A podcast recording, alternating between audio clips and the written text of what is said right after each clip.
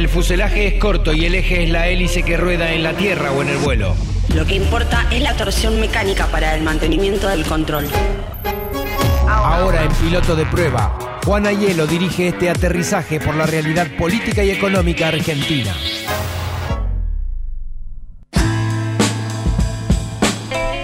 Muy bien, el momento de saludar como todas las semanas, al menos que yo estoy presente, a Juan Ayelo del CEPA. ¿Qué tal, Juan? Buen día. ¿Cómo estás, Jorge? Se te extrañó la semana pasada. Bueno, gracias, los estuve escuchando este, de todas maneras y sí, me hubiera gustado estar, por supuesto. Sí, sí, sabía que estabas ahí fiscalizando todo del otro lado, supongo que estuvo todo bien. Estuvo todo más que correcto, Juan. Muy bien. Perfecto. Bueno, tenemos una jornada como las que nos vienen precediendo, con un dólar planchadito, estable, ahí en los 57 pesos. Eh, hasta el blue bajó un poquito, está en 59, pero el riesgo país sigue alto, ¿no? Y cómo es el riesgo inflacionario que se viene cuando conozcamos el número oficial. Sí, exactamente. Bueno, un poquito la, la columna del día de hoy iba en ese sentido. Mañana el INDEC va, va a dar a conocer el número de la inflación, el IPC, para lo que fue el mes de agosto. Entonces, la idea era un poco tratar de, hacer una aproximación a cuánto podría ser ese número y explicar por qué no va a dar lo que va a dar.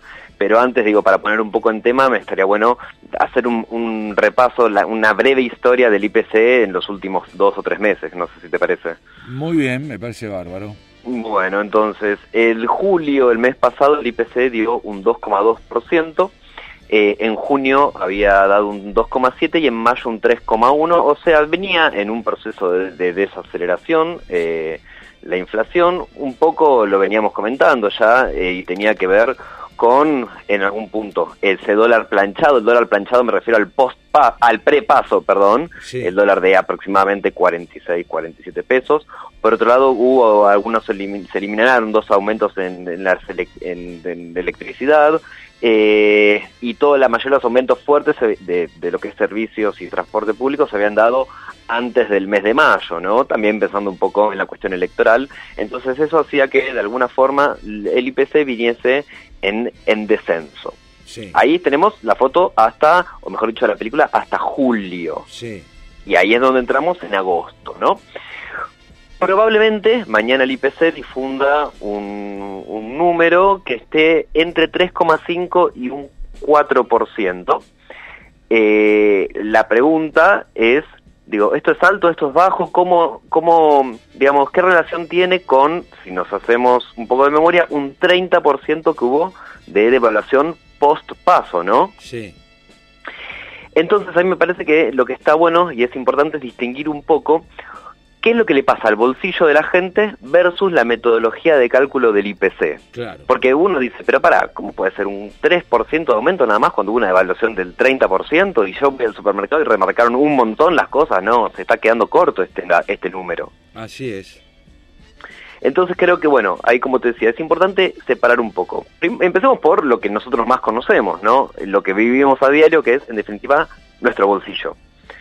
En el bolsillo la devaluación se siente de manera prácticamente automática, ¿no?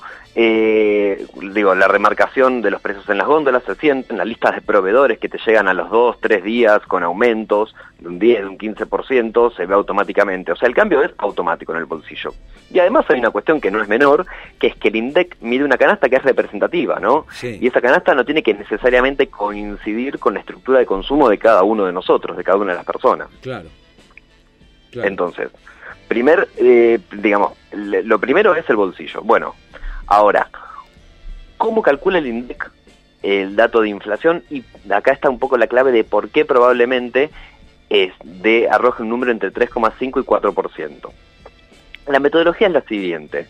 Se relevan los precios de, como te decía, una canasta que es representativa durante la primera, la segunda, la tercera y la cuarta semana de cada mes.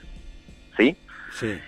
Se promedian y luego se lo compara con lo relevado el mes anterior, en este caso con lo que se relevó en julio. Sí.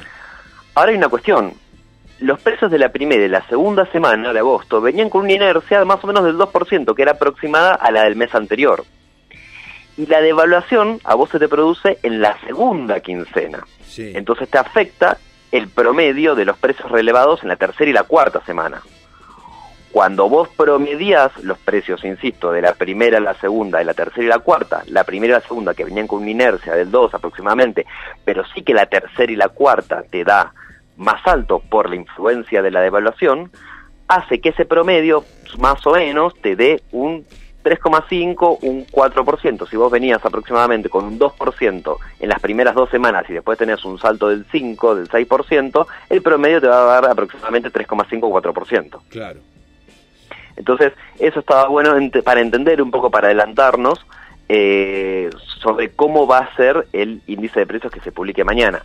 Entonces, digo, como para terminar de entender, hay una cierta, digamos, el, la forma en que se calcula el IPC genera una cierta amortiguación del efecto de, la devaluación, digamos, por, la, por una cuestión metodológica. Claro. Por Entonces, eso, por eso en algunos medios están hablando de que la inflación real para agosto está cerca del 6%. Y eso es lo que se siente en el bolsillo, exactamente. Creo que lo vamos a ver, lo vamos a ver nítidamente, el efecto de la devaluación se va a terminar viendo también en los números de septiembre, ¿no? Sí. Donde sí, ahí sí creo que vamos a partir desde un piso aproximadamente del 5%. Mm. Porque como te decía, la forma en que se, en la metodología de medición, genera, pero por, una cuestión metodológica, genera una suerte de amortiguación, porque se van sus se van comparando los precios de distintas semanas.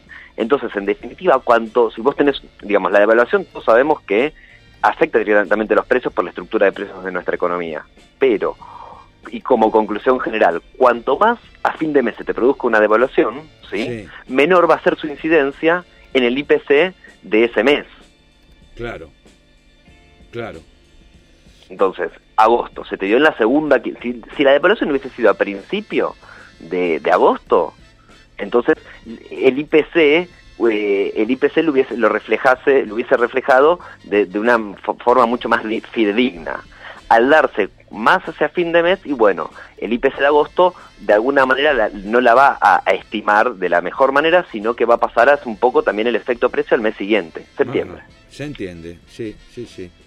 Eh, bueno, numeritos que en verdad la gente lo traduce de otra manera porque lo que se le achica cada vez más es el mes, ¿no? O, mejor dicho, se le alarga, cada vez se le hace más largo llegar a fin de mes.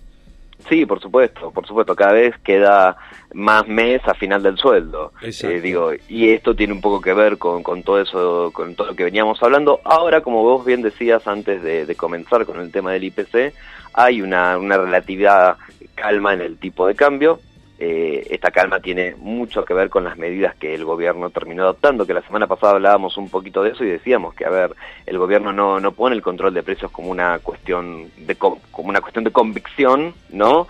Sino más bien lo pone eh, porque no le quedaba otra, porque era eso o terminar de, drenar las reservas que, tiene el Banco Central. Entonces, en ese sentido, bueno, esta medida, si bien no es de agrado, eh, y casi de una cuestión ideológica, ¿no? Eh, por parte de las autoridades económicas del gobierno no, le quedó otra que hacer, pero bueno, vemos también cómo esto repercute, al menos eh, respecto a la calma. Primero lo que tiene que ver con el tipo de cambio, esto un poco que va a tener que ver con los precios, más allá de que los precios van a tener una dinámica, como, como veníamos diciendo, van a tener una dinámica alcista porque arrastra una inercia, ¿no? Digo, los precios tienen una inercia y se comportan de una manera determinada, pero bueno, esperemos que esto también, digo, estas medidas se traduzcan en una, en una merma de a poco de los retiros de dólares de, eh, de, las cajas de, ahorro de, las personas. Muchos han corrido, han ido al banco a buscar sus ahorros para ponerlos debajo del colchón, literalmente. Ahora, em, teniendo en cuenta que todo esto se aceleró a partir de las PASO, el gobierno salió con una serie de... Eh, reaccionó con algunas medidas que ellos llaman de alivio, pero manteniendo todo más o menos igual. Ahora nos enteramos que eh, el ministro Lacunza viaja a Washington a pedir por favor ese último desembolso del Fondo Monetario Internacional. Eh, ¿Qué nos podemos imaginar para después de octubre? Bueno, yo, a ver, de, seguir operando el, el, control el control de cambios, no, no creo que haya mucha volatilidad respecto respecto a estas a, estos números de no financieros, eh, digo, a partir del resultado de, las PASO. Eh, perdón, del resultado de las elecciones generales, resultado que de alguna manera un poco parecería que, no quiero decir que está cantado, pero eh, mismo creo que desde, desde el gobierno ya hay como una actitud más eh, teniendo en cuenta una transición, una salida que una renovación, si bien no lo van a decir eh, explícitamente, ¿no? Pero bueno, hay que ver primero ciertas cosas, hay que ver cómo qué es lo que consigue la CUNSA eh, en su gira eh, por Estados Unidos particularmente, y eso va a depender un poco del juego político, porque esto ya es el apoyo político que reciba eh, el gobierno en lo que queda del último tramo. La realidad es que todos queremos que, que eso suceda porque va a ser un alivio, digo, no solo en términos efectivamente de, de, las reservas que se van, se van a ver aumentada, sino también un, alivio en términos de expectativas, ¿no?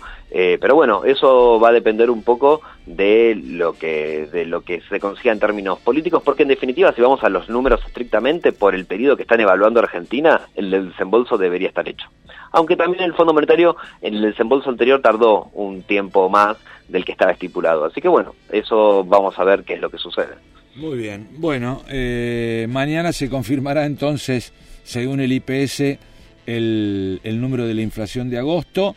Eh, los cálculos que ustedes hacen lo pone entonces entre un 3,5 y un 4 aproximadamente. Exactamente, y como te decía, tiene mucho que ver con eh, esta dinámica, mejor dicho, con la metodología de, eh, de cálculo que no siempre, o mejor dicho, que generalmente no tiene que ver con lo que sentimos en el bolsillo diario por cuestiones metodológicas y también por una cuestión de estructura de consumo personal que no siempre se ve representada por una canasta promedio. Imagínate que también es muy difícil, ¿no? Generar una canasta que sea un representativa de los patrones de consumo de todos los argentinos. De hecho, por eso también el IPC se calcula también por regiones, digo, porque la canasta misma de que consume un bonaerense, un porteño, muchas veces no tiene nada que ver con la que consume a un habitante del NOA, del NEA o incluso del sur de nuestro país. No, claro que no. Bueno, Juan, como siempre, muchísimas gracias por estos informes. No, por favor, Jorge, el placer de hablar con vos nuevamente, saludar a toda la audiencia y hablamos la semana que viene. Por supuesto, hasta la semana que viene. Hasta luego. Juan Ayelo, desde el CEPA y su habitual participación semanal en piloto de prueba. Para más información, entra a la página del Centro de Economía Política Argentina, centrocepa.com.ar.